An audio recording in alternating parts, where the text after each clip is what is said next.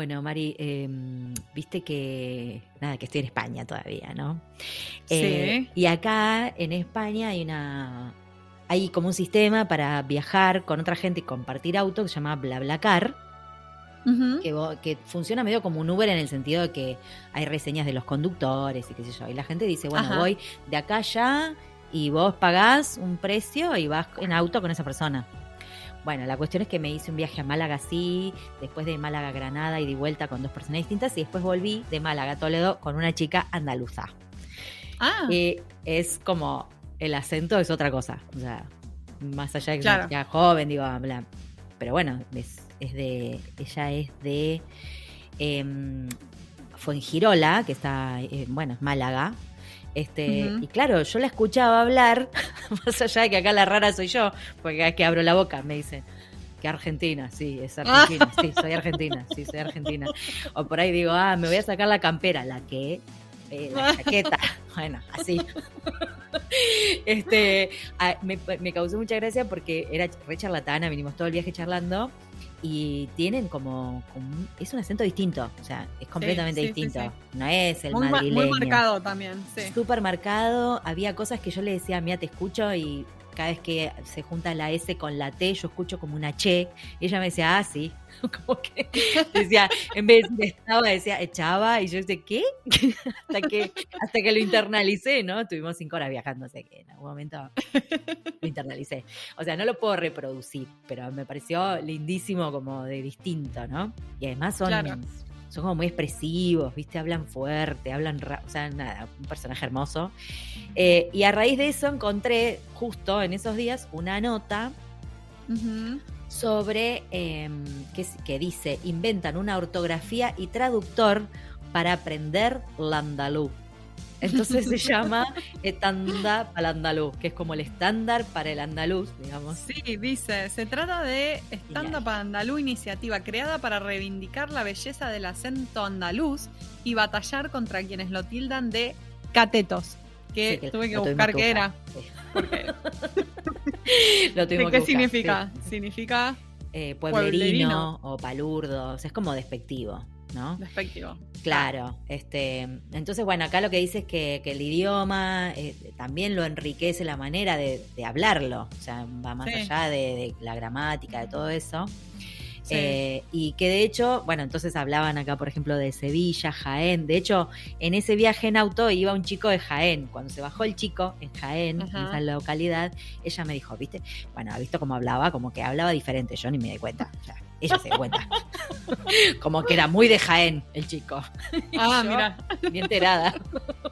Primero que no habló mucho porque no lo dejábamos meter bocado. Y segundo, que no, no sé, la verdad le dije, no me doy cuenta, honestamente. Sí, sí. Eh, bueno, nada, me pareció súper interesante porque este es- son personas que se que en 2017 este, hicieron una traducción del Principito eh, de la obra, la famosa obra, como si se estuviera leyendo a viva voz por un andaluz.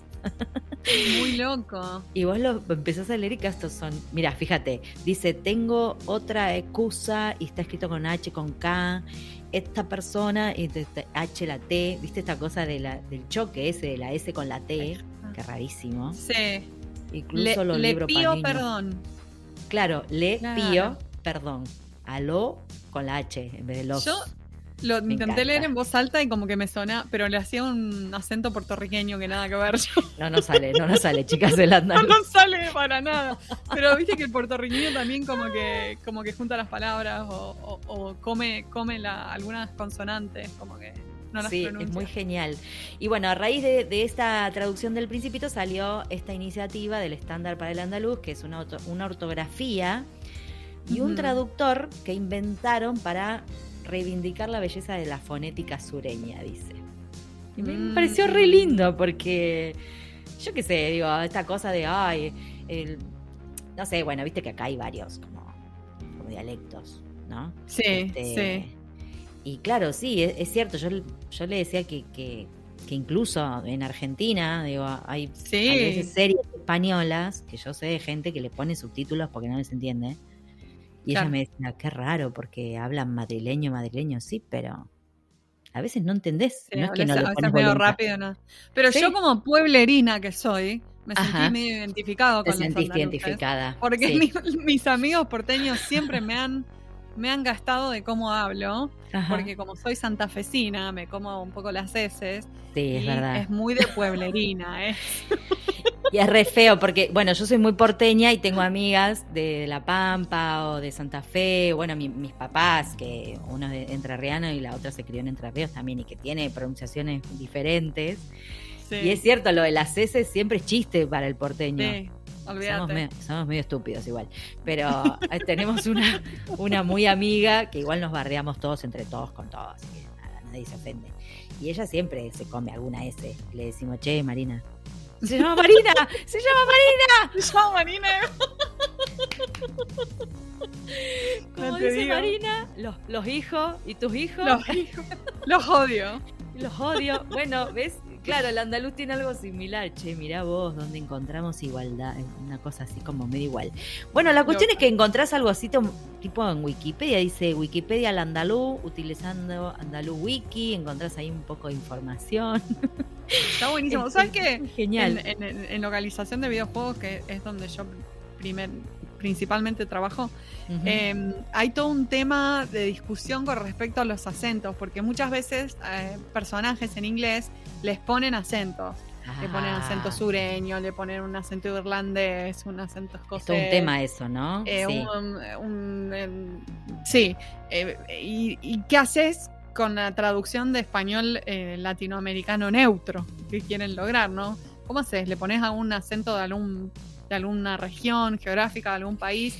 ¿Cómo haces para que eso no se vea también Como de forma negativa? Claro. Exacto. Sí, bueno, eso pasa, esa- es esas discusiones están en doblaje también. Claro, Porque Claro. justamente, no solamente de películas, sino por lo que me decís también de juegos. Digo, hay una característica en el personaje y a veces vos quizás podés trasladarla no con la, con la intención de, de, de discriminar, sino de Claro. darle un color al personaje. Y eso Claro, en doblaje por- muchas veces no se hace por eso, para sí. no... Eh, de hecho, yo estaba pensando porque mis hijos fueron a ver Encanto, la película esta, Ah, al no cine. Yo no la vi tampoco, pero aparentemente ocurre en Colombia. Ajá. Y yo digo, ay, qué bueno sería verla en español. Y Sí. digo, me pregunto si en el doblaje la habrán hecho con acento oh, colombiano. Estaría bueno, si es en. Colombia. Y sería Pero seguro le metieron un acento neutro, lo sé. Lo sé, Sería es hermoso. muy raro. Bueno, el Pero otro día... en sí. ese tipo de oportunidades me parece como re para mí buen es momento como recabe, sí. para usar como eh, nada, lo, lo florido que es el, el- el idioma Es que sí, bueno, lo decimos siempre, ¿no? Pero sí, a mí me encantaría ver una película, está bien, puedo ver una película colombiana, digo, pero si ocurre en Colombia, doblarlo a Claro, colombiano. ¿no está re bueno? No tiene sentido hacerlo neutro. ¿Cuál es el Mucho más rico, sí. Sí, Estoy re de acuerdo con que sí. eso. No sé qué habrán ahora- hecho igual, ¿eh? yo, yo No, estoy idea. criticando y no sé, a lo mejor sí lo hicieron así. No que ver. me voy a tener que fijar. Bueno, les- para la próxima. Lo dejamos pendiente para averiguar para la próxima. Claro. qué sé yo. Bueno, hoy tenemos una entrevista Buenísima. preciosa, divina. Este, estuvimos hablando con Mariana Alonso, que es traductora de eh, japonés a español. Bueno, es traductora, es editora, tiene una editorial, estudió muchos idiomas, pero en este momento está enfocada en la literatura japonesa y nos contó cosas que por supuesto no sabíamos, o sea, como siempre, aprendimos algo nuevo. Aprendimos muchas cosas. siempre terminamos con la boca abierta como, no. ¿en Sí. Oh. Eh, así que bueno, espero que ustedes terminen igual y salgan corriendo a, a revisar su Instagram porque es súper interesante lo que hace y es muy lindo todo lo que nos contó. Que pues, Bueno, allá vamos. allá vamos.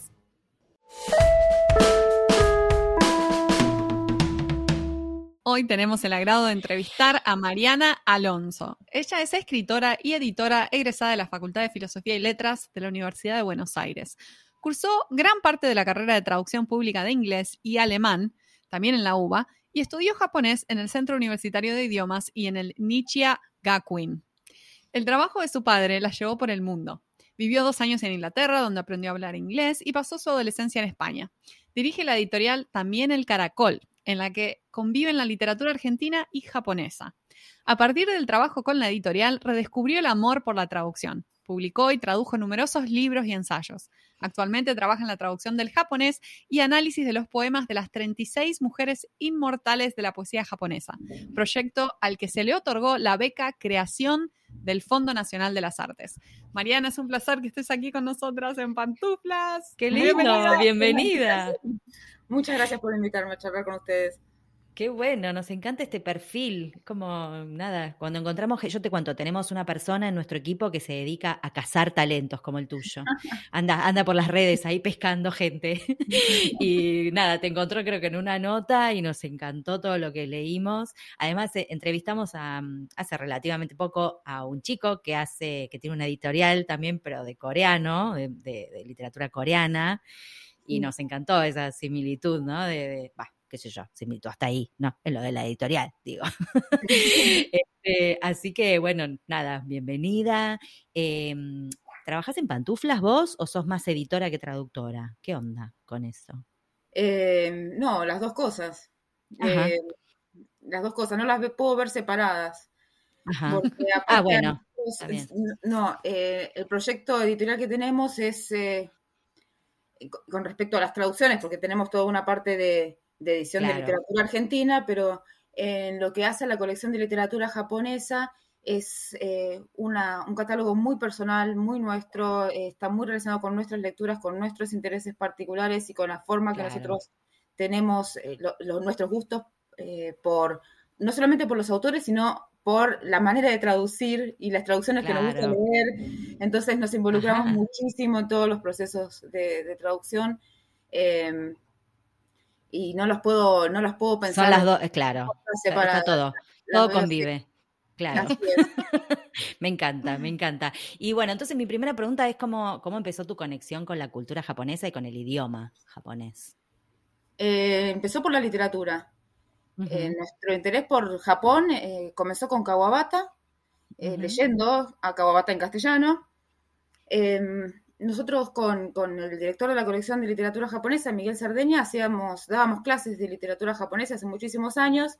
Ah, y en, ese, en esa época ya eh, tratábamos así como de costado algunos autores que estaban relacionados con otros que, veíamos durante la cursada eh, y que podíamos leer en castellano y que no habían sido traducidos todavía.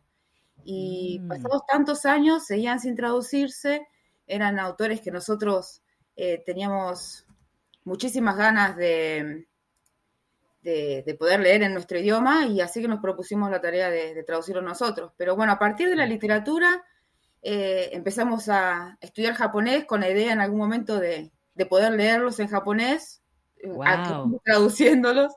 Claro. Y bueno, y de ahí fuimos saltando a otras formas de arte y al interés por la cultura. Hicimos viajes a Japón, estuvimos dos veces y se va expandiendo nuestros, nuestras áreas de interés, se van expandiendo.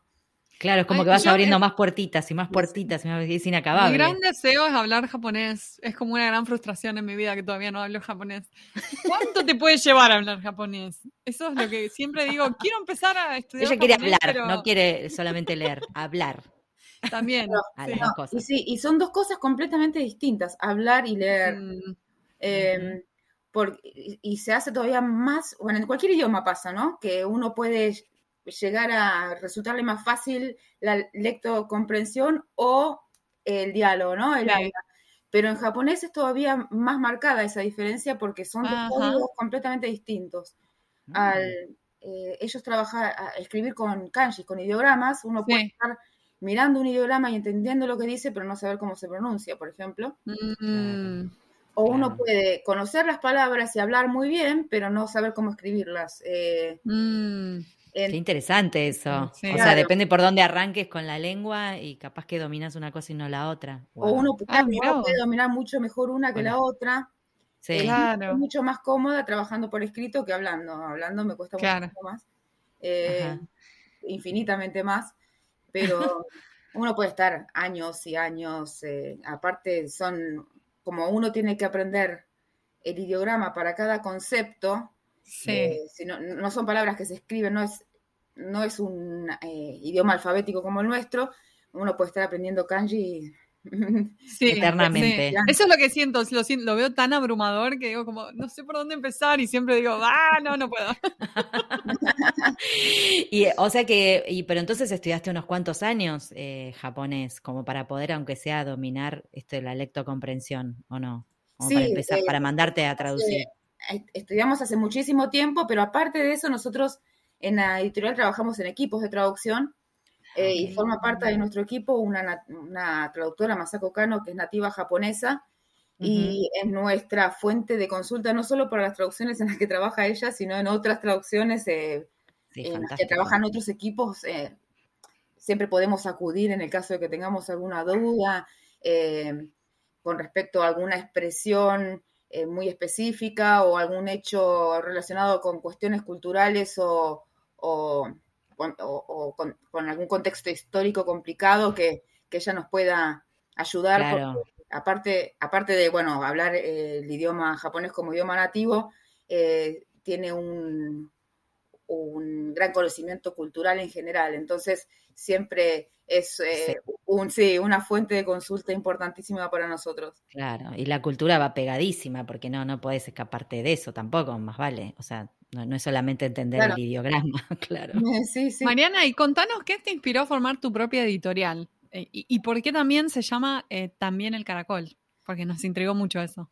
Bueno, eh, yo siempre me imaginé desde que estudiaba edición editando lo que yo quería editar, no me imaginé nunca trabajando para, otra editorial. y con esto que les contaba de querer leer en castellano autores que veíamos que seguían sin traducirse, eh, se nos ocurrió un día decir, ¿y si nosotros empezamos a traducirlos nosotros? Eh, claro. con Miguel Sardeña. Y bueno, y así, así surgió.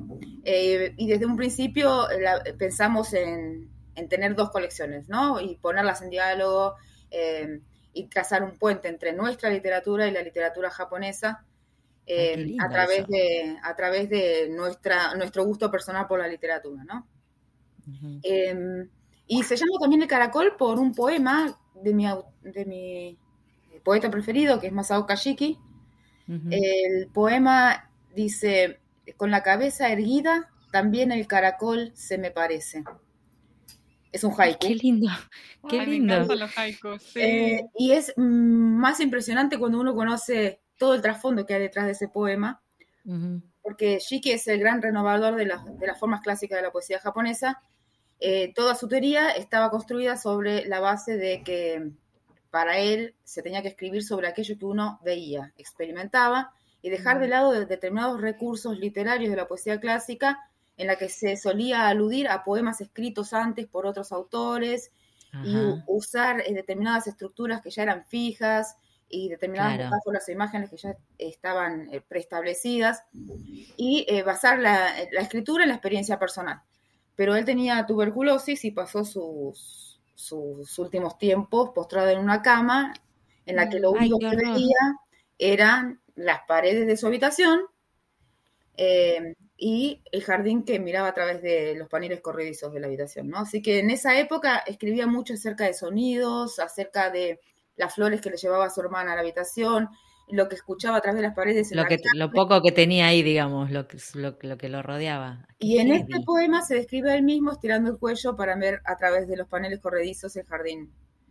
Se compara él mismo con el caracol. No, no, a mí me da piel de gallina cada vez que leo el poema. Aparte así, tan cortito, tan concisito, ¿no? Como te queda como, ay, qué heavy. Ay, me encanta, me encanta. ¿Sabes que no? Estoy pensando que no leí nunca nada de un autor japonés. Me lo voy a anotar en mi Porque la verdad que debería. Este, y te quería preguntar, porque leímos en una nota, bueno, que sos traductora, o sea, estudiaste traducción, pero traducción pública. No me eh, recibí porque no me gustó la traducción pública. Eso te quería preguntar, ¿por qué te habías peleado con la traducción que después te volviste a reconciliar con la editorial? Y me parece que está bueno porque muchos de nosotros eh, tenemos a veces esas, esas, crisis con una carrera, digamos, y por alguna razón o la dejas o te volvés a encontrar. Y está bueno que me gusta que, me gustaría que cuentes esa experiencia, cómo fue. ¿Qué pasó? Eh, yo, cuando vivía en España, mi profesor de inglés, siempre tuve mucha facilidad por los idiomas y yo hablo inglés desde que tenía tres años, porque empecé, em, empecé, a escribir en inglés antes que en castellano en el colegio en Inglaterra. Claro. Y mi mamá cuando empecé a escribir en inglés algunas palabras dijo, hay que enseñarle castellano, y entonces empezó a hacer Y siempre tuve mucha facilidad para los idiomas. Y mi profesor de inglés en, el colegio, en la secundaria en España, me sugirió la posibilidad de, estudiar traducción, que era una carrera en, surgimiento en ese momento. Ahora es una, ahora es una carrera eh, muy difícil de entrar porque hay muchísimos estudiantes que, eligen esa carrera. En ah, ese momento no era tan así. Estaba empezando a surgir y me sugirió la idea de de presentarme o de prepararme en mis estudios secundarios, que uno los iba orientando hacia ese lado, ¿no? Y me encantó la idea. La carrera ya era re linda y finalmente no me quedé a estudiar en, la universidad ya, pero volví acá y, me, y, con la idea de hacer traducción, eh, convencida por, por esa propuesta de él y por, por la idea de, de traducir, y cometí el error de anotarme en traducción pública de inglés, y sí, con esta cosa literaria que tenés, como que te fuiste al lugar equivocado, digamos. Nadie te avisó. En ese eh, podría haber pensado en estudiar en La Plata, quizás que, bueno, uno puede elegir orientación literaria, pero bueno, elegí eh, la UBA y la carrera ahí es traducción pública. Y bueno, al principio era fácil, los primeros años eran muy fáciles, pero ya se fue haciendo cada vez más pesado estudiar tanto derecho en inglés, en castellano, la traducción mm, pública, me aburría muchísimo, me costaba sentarme a estudiar, y lo pasaba muy mal. Sufrías. Eh, sí, sí. Y bueno, faltándome nada, cuatro materias, decidí dejarla porque me iba, eran todas materias anuales larguísimas. Eh, mm, estaba, e, e, era una pesadilla para mí, así que decidí dejarla y por la carrera de edición. Ah. Y bueno, editando me volví a reencontrar con la traducción pero ya literaria. Em, y me encanta, pero es otra cosa, ¿no? Claro, porque ahora estás haciendo cosas que te gustan. además, tipo en otro idioma, nada que ver. Qué pero loco eso. decir que, lo que, que, la carrera me ayudó un montón. Eh, sí, claro. Me sirve un montón para lo que estoy haciendo ahora. Por supuesto, en algún momento cobró, cobró vida todo lo que habías aprendido, más allá de lo que sufriste. Claro. Pero sí, pasa eso, pasa eso. Y aparte que eh, es como que acá en Argentina, bueno, no sé qué pasa por ahí en otros países, pero mucha gente que por ahí no sabe mucho de qué hay para de traducción, o por lo menos en la época que yo empecé, también me mandaban a la UBA, anda a la UBA. Y yo no quería estudiar derecho. Y yo estaba tipo, no, no, no, no me gusta, no voy a ser traductora porque no me gusta el derecho. Y alguien me dijo, no, pero está en lenguas y puedes ser traductora literaria. Ah, ok. Entonces sí. Fue como que siempre dije que no, me encantaba el inglés, me encantaba el idioma, me encantaba todo, pero siempre decía que no por eso, hasta que alguien me dio la clave, ¿viste? Va, vos te faltó eso, Mariana. Pero bueno, nada, le sacaste mucho. Me gusta, me gusta, me gusta esta anécdota. Esperemos que uno y, entra en la inercia de continuar y continuar, me falta poco, me falta poco, vamos a terminarla, pero ya se vuelve cada vez tan... Sí, hasta qué punto sufrirla, ¿no? claro, por todo lo que hiciste, sí sigo, pero claro, ¿cuánto más? No, no, no, no, qué genial. ¿Y qué, ¿Y qué desafíos encontrás ahora como traductora, digamos, hispanohablante, al momento de traducir desde el japonés? Eh, bueno, algunos de los libros los traducimos desde el inglés. Ah, ok. Em, los de Lafcadio Hearn están traducidos desde el inglés porque él escribía en inglés. Él era, bueno, griego, eh, nacido en Grecia, pero bueno, su, eh, con su habla nativa era también el inglés y escribía para medios eh, ingleses y norteamericanos sobre cultura japonesa. Él vivía en Japón, se nacionalizó ah. japonés, pero todos sus ensayos estaban escritos para el lector occidental en habla inglesa con lo cual estaban escritos en inglés y los traducimos desde el original en inglés. Eh, todos los otros libros de autores japoneses están traducidos desde el idioma original en japonés. Eh, los desafíos en cada caso son distintos. Claro. Eh, y, dentro del japonés también pueden depender del autor que estamos traduciendo. en general, nosotros ahora estamos traduciendo autores de, de principios del siglo XX. Mm. Eh, y uno de los desafíos, desafíos que tiene, independientemente de los típicos del idioma japonés, eh, que es el nuestro, eh, y que, bueno, hacer kanjis, lo que usan ellos, uno está viendo un símbolo y puede asociar ese símbolo con un montón de conceptos simultáneamente, ¿no? Y mm. buscar la manera de trasladar al castellano la mayor cantidad de sentidos posibles es uno de los desafíos. Pero además de eso está el tema de, la época. Mm. a, veces nos encontramos con algunos kanjis que están en desuso o algunos autores que mm. usan kanjis más antiguos.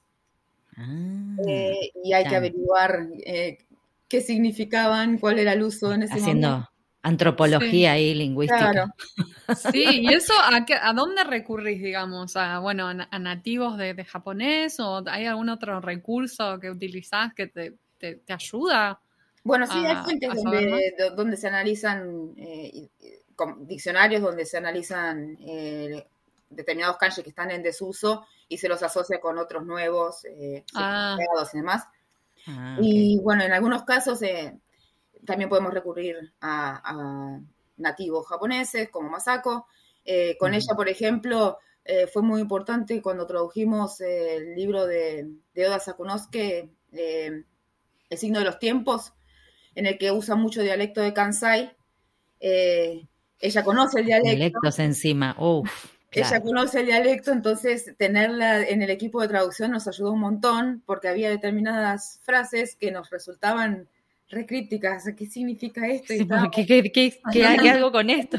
Tratando de descifrar algo y resulta que estaba en dialecto. Eh, y ella, al conocerlo, inmediatamente se daba cuenta de lo que, de lo que significaba, ¿no? Claro, claro. Qué volado eso, claro. No, no, pero Masako está ahí en Buenos Aires o vos tenés contacto con ella en Japón. No, no, está acá en Buenos Aires ella. Vive acá en Buenos ah. Aires desde hace muchísimos años. Claro, claro. en Japón. Claro, claro. Wow.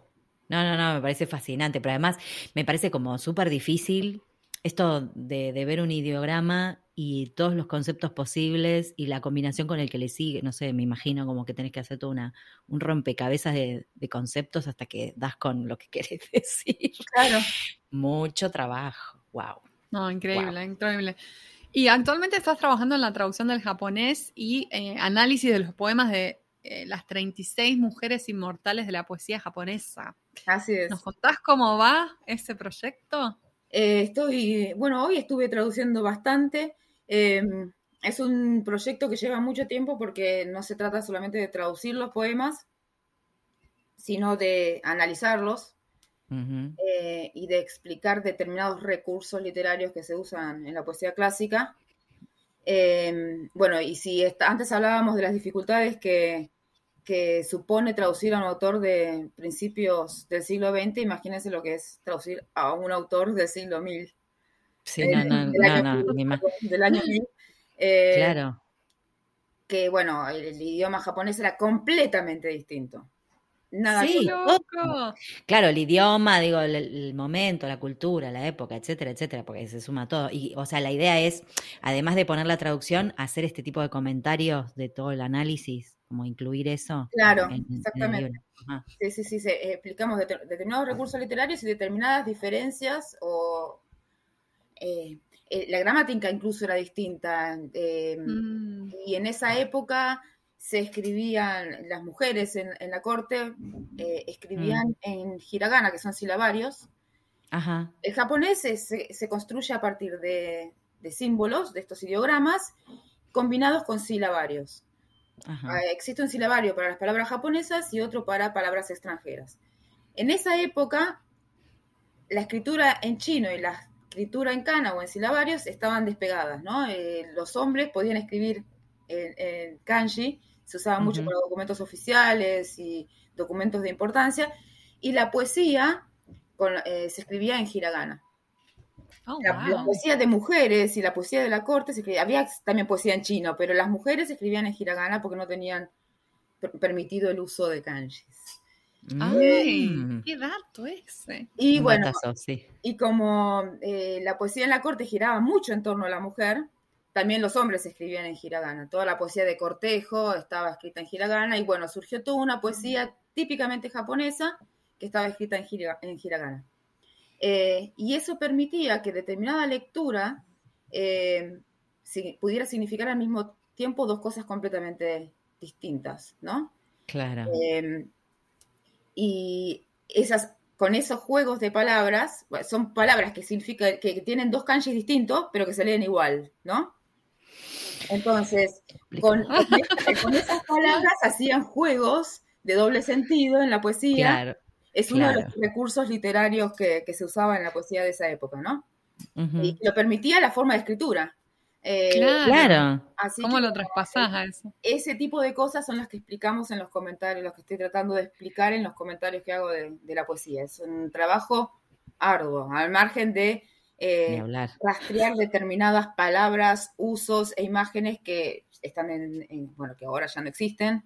Eh, y entender determinadas formas gramaticales que son antiguas. claro. Para comprender el sentido del poema. Así que, bueno, en eso estamos.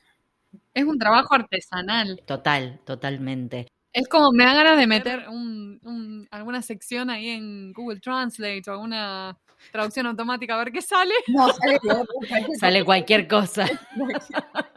sale cualquier cosa. Este, ¿Y eso lo estás haciendo con, un equipo? O sea, ¿lo estás haciendo con otras personas o solamente eso vos? Lo estoy haciendo yo porque es un proyecto personal mío que tengo desde hace mucho tiempo eh, y bueno, implica también mucha investigación eh, en japonés, eh, de, digamos de estudio literario, en japonés, en inglés, hay muchos autores norteamericanos que han hecho estudios de, poesía clásica japonesa. Bueno, un trabajo de investigación enorme. Tremendo, sí, estás ahí Digging, digging, de todo. O sea, tenés que estar buscando así como una investigadora total. ¿Y, tenés idea cuánto, tiempo te puede llevar en total todo ese proyecto? ¿Cuánto tiempo requiere? Porque son 36 mujeres. O sea, no sé si estás poniendo una poesía de cada una o... No, eh, estas listas eh, ah. suelen estar ordenadas en tres poemas por autora. Ajá, ok. Em, esta lista de 36 poetas incluye dos grupos grandes de poetas, unos, unas más antiguas y otras un poco más modernas, modernas, bueno, entre, comillas, claro. Y eh, se las, eh, se las eh, une en parejas asociadas como en una especie de competencia poética. Una compite con la otra ah. en pareja. Una más antigua con una más moderna y así. claro. se la lista en parejas. y cada poeta para cada poeta se, asignan tres, poemas. Y hay distintas versiones de estas listas que incluyen, que pueden llegar a variar mínimamente en la poesía. Lo que primero hice yo fue hacer un rastreo de, los poemas que suelen aparecer en estas listas y elegir tres de cada una yo, por gusto personal, decidí yo hacer. Claro, lo que te gustó a vos. sí. Eh, y, y, bueno, empezar a trabajar en las traducciones. Eh, hoy estuve con un poema tres horas y todavía no lo terminé. Sigo Ay, sí, te creo. No, ni hablar, ni hablar. una de las cosas más difíciles para traducir la poesía. Estamos hablando de poemas breves de cinco versos, ¿no? Re cortitos. Eh, sí, pero, sí. cortitos para llevar. Complejo. Y por, por, ahí es una estupidez lo que voy a preguntar.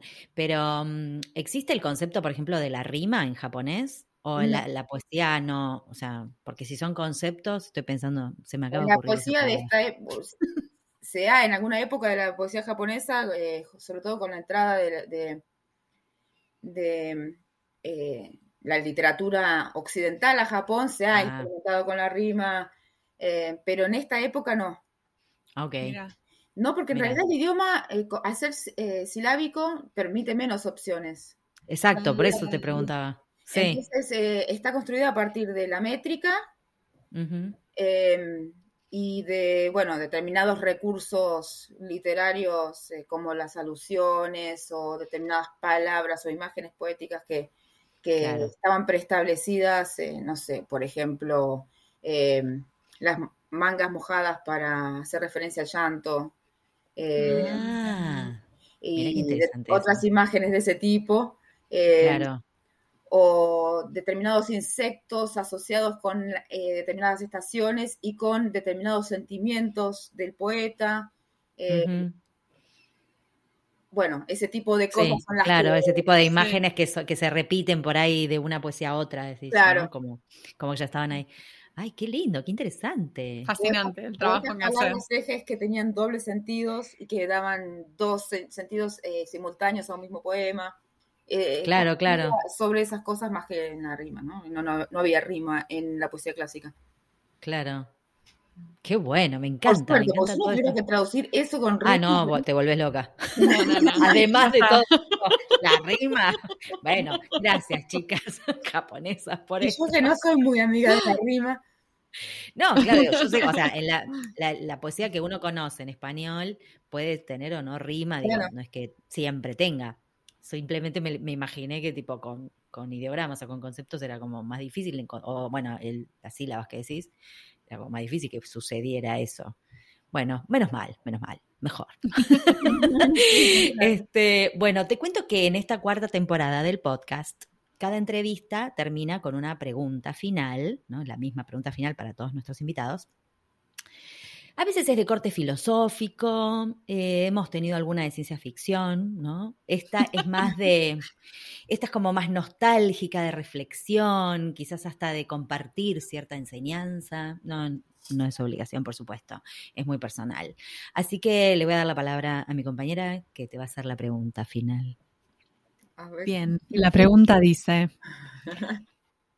el camino profesional presenta muchos momentos diferentes, pero siempre hay uno de crisis o encrucijada que nos sacude y que al superarlo aprendemos algo.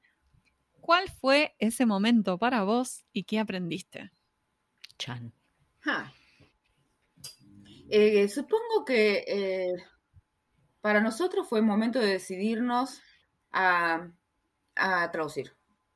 Ajá. Em, porque uno siempre, bueno, uno se siente ese miedo de saber lo suficiente como para embarcarme en este proyecto eh, de traducir otro idioma. Lo importante es saber rodearse de las personas adecuadas.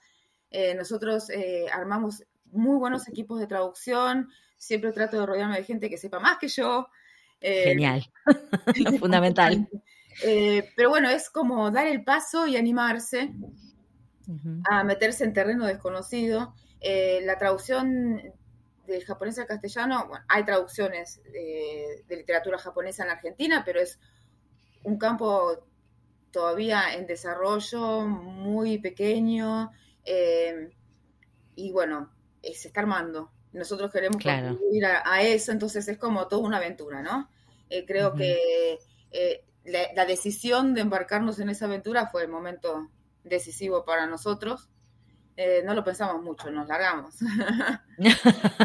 Fue tipo, ¿podré? Bueno, sí, vamos, vamos viendo. Me encanta. No, no, sé si vamos viendo, no, no. Eh, fue eh, tomar la decisión y, ver de, reunirnos con personas que, con las que nos sintiéramos a gusto trabajando y que consideramos que, que saben muchísimo y que pueden aportar un, montón a, bueno, a lo que nosotros ya podemos aportar, ¿no? Desde nuestros conocimientos. Qué bueno, y aparte que sean, que sean dos, digo, que vayas con alguien más, porque capaz que uno solo hacer ese proyecto, no sé, por ahí te mandás, ¿no? Pero el hecho de con otra persona con la que compartís ese interés y también compartís el remo, que significa hacer una editorial. este, nada, es un montón, está buenísimo. La vida, porque es mi marido, ¿no? Pero estamos casados. Ah, pequeño detalle. Alto detalle que estábamos obviando. bueno, o sea que comparten todo. Ah, no, es maravilloso. Son como una sociedad múltiple. Sí, es nuestro tema de conversación, o sea, la ¿Cómo te fue el laburo? Si ya sabes, estamos todavía trabajando juntos. Nosotros acá hablamos de literatura de literatura Y leemos y, eh, comentamos acerca de autores que leímos y que nos interesaron. O mirá, descubrí a este, ¿qué te parece? Ay, qué lindo, eh, me encanta eso. Ay, me encanta. Me encanta eso, porque viste que. espíritus afines. Sí, sí, tal cual. Está buenísimo cuando te gusta algo y puedes compartirlo con la persona con la que estás. Digo, que, qué sé yo, a veces podés compartirle y te entiende hasta ahí, pero ahí están los dos metidos en lo mismo. Está buenísimo. Qué bueno, me encanta, Mariana. La verdad, nos encanta lo que haces. Eh, te agradecemos un montón que te hayas tomado este ratito para charlar con nosotras y ojalá que también el caracol siga, siga mucho más. éxitos. Siga dando frutos, ¿no? Todo esto de este trabajo. Muchísimas gracias, espero que sí. Vamos eh, creciendo y con cada vez más proyectos, así que eh, por ahora estamos re felices, esperamos poder seguir creciendo y traducir cada vez más. Sí, total. Y si eh, los, los podcast escuchas quieren encontrar cosas de la editorial, ¿tienen página o tienen alguna, no sé, usan las redes sociales? ¿Dónde te pueden encontrar? Donde más información van a encontrar, porque es la red donde estamos más activos, es Instagram. Tenemos página web, eh, también tenemos página en Facebook, pero en Instagram es donde estamos más metidos. Donde se mueve más, ok. Eh, y es donde más tenemos, tenemos más interacción eh, con, con, la gente que nos escribe, es el lugar que está más vivo de todos, así que los invitamos a visitar. Perfecto. También el caracol se llama así. También el caracol, sí, sí, sí. Perfecto, perfecto. Así cualquiera que, quiera los puede buscar por ahí y seguir chumeando a ver qué hacen. Sí, este, bueno, saludos al marido y muchas gracias. muchas gracias, Mariana. Lo pasé muy lindo. Qué bueno, genial. Mil gracias. Un beso enorme. Un beso.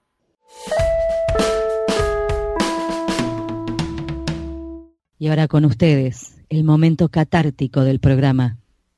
Los invitamos a escuchar al traductor karaoke.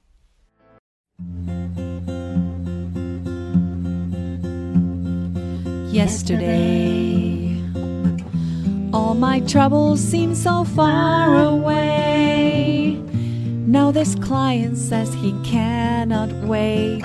He wants this done for yesterday. Suddenly, I don't know how to explain to him. Maybe a black hole could be the only way to travel back in time to yesterday. Why did they come to me with this nonsense request of urgency? I said you should have come a week ago if you wanted it for yesterday. Yesterday. It's not a possible delivery date. I must inform you that for me to work that way, you should have paid in advance before yesterday.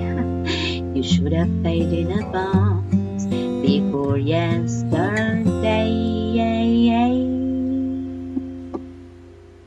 Este fue un nuevo episodio de En Pantuflas, patrocinado por nuestro amigo fiel, MemoQ. Si sos tan fan de MemoQ como nosotras, aprovecha el 45% de descuento exclusivo para podcast escuchas. Anota este código, CAM-pantuflas45. Podés encontrar todos los episodios del podcast en nuestra página, en guiondelmediopantuflas.com y suscribirte para escucharlos apenas salen en iTunes, Spotify y Google Podcast. Prohibí sorpresión en la Argentina, me en Los Ángeles, Marín, Buenos Aires, Pantuflas al virus.